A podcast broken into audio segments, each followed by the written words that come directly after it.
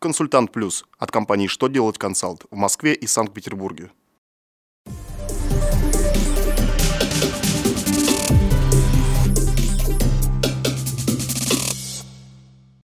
Добрый день! Для вас работает служба информации телеканала «Что делать ТВ». В студии Александр Трифонов, и в этом выпуске вы узнаете.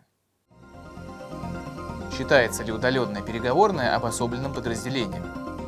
Можно ли переложить вину за неисполнение требований противопожарного надзора на недобросовестного подрядчика? Можно ли привлечь к ответственности сотрудника, по вине которого компанию штрафовали?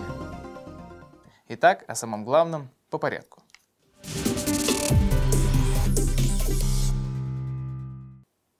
Если компания арендует удаленное помещение исключительно для переговоров, то его нужно зарегистрировать как обособленное подразделение. Минфин напомнил, что на учет должны встать компании не только по месту своего нахождения, но и по местонахождению своих обособленных подразделений. При этом обособками признаются территориально отдаленные подразделения с оборудованными рабочими местами на срок больше месяца. Оборудованием рабочего места является создание условий, необходимых для выполнения трудовых обязанностей. При этом не имеет значения форма организации работы компании и время, которое сотрудники находятся на этом рабочем месте. Таким образом, даже если обособленная переговорка используется довольно редко, при соблюдении других условий она является обособленным подразделением.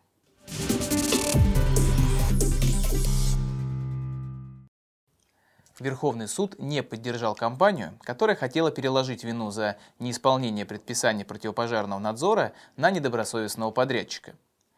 Компанию оштрафовали на 70 тысяч рублей за неисполнение предписания пожарных об устранении нарушений. Компания на это возразила тем, что наняла для этого подрядчиков, но они не исполнили свои обязательства. Верховный суд с такими доводами не согласился. Договор с подрядчиком компания заключила спустя длительное время после того, как получила предписание. Сроки выполнения работ выходили за пределы сроков, отведенных на исправление нарушений, а сама компания при этом не просила перенести их. Помимо этого, суд пришел к выводу, что даже несмотря на неисполнение подрядчиком обязательств, компания должна была устранить нарушение.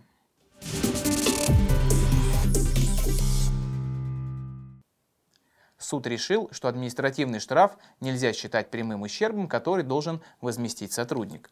Из-за нарушения трудового законодательства работодателя оштрафовали. Тот, в свою очередь, решил привлечь виновного сотрудника к материальной ответственности. Суд не признал действия работодателя правомерными, так как при этом он фактически освобождался от наказания, перекладывая ответственность на сотрудника. Это, по мнению суда, противоречит цели взыскания штрафа. При этом Роструд и Минфин высказали другое мнение. Ведомство считает, что штраф уменьшает имущество компании, а это наносит ей прямой действительный ущерб, который правомерно взыскать с виновника.